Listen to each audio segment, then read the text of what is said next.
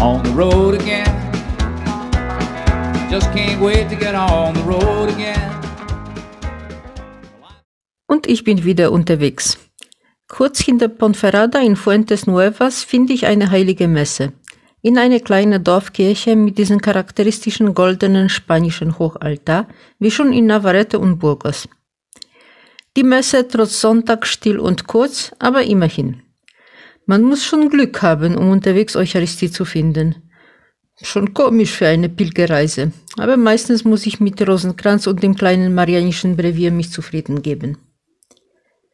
Camino ist wie Leben in Miniatur. Es gibt verschiedene Etappen.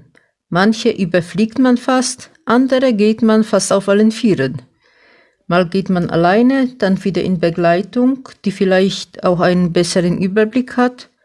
Denn manche Wegweiser sieht man schon vom Weiten, andere muss man mühsam suchen und manchmal übersieht man den gelben Pfeil komplett und macht einen schmerzhaften Umweg.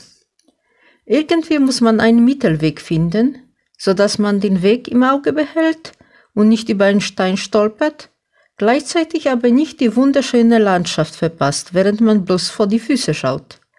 Die Meseta habe ich eindeutig endlich hinter mir gelassen und die Aussichten sind jetzt wirklich atemberaubend.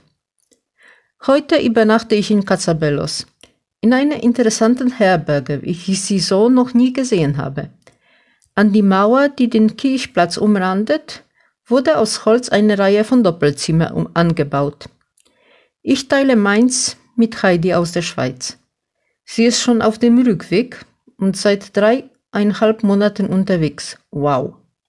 Leider gibt es hier keine Küche und im Getränkeautomaten auch kein heißes Wasser, also werde ich heute wieder auswärts essen. Unterwegs fragen mich zwei Pilger, ob ich Englisch spreche und anschließend nach dem Weg in die Herberge. Irgendwas kommt mir dabei aber Spanisch, äh, ich meine Deutsch vor und ich frage, woher sie kommen. Tatsächlich auch Deutschland. Na, warum nicht gleich so lachen wir? Ich finde ein angenehmes Lokal im rustikalen Stil. In der Karte etwas Neues. Pulpo. Also Krake. Der Preis mit 16,50 ist zu diesem Zeitpunkt für mich zwar etwas abschreckend, bei meinem ersten Jakobsweg lebte ich noch nicht in der Eurozone und musste alle Preise sozusagen mal vier multiplizieren, um ein ungefähres Verhältnis zu dem Geld, das ich verdient habe, herzustellen. Ich bin aber zu neugierig, um mir diese Berühmtheit entgehen zu lassen.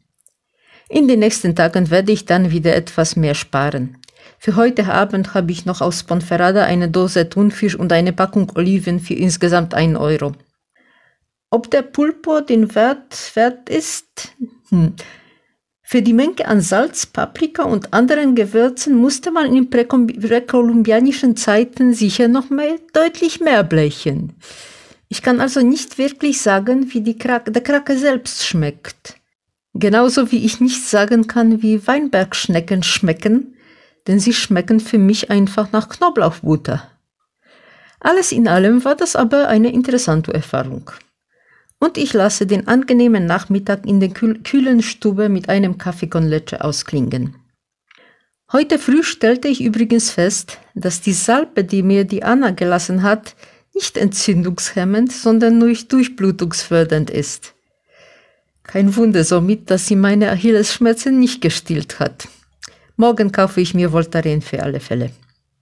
In der Nacht stelle ich dann fest, dass die Doppelzimmer in Wirklichkeit oben unter dem Dach miteinander verbunden sind und man somit doch von allen 50 oder 100 Pilgern das Schnarchen hört.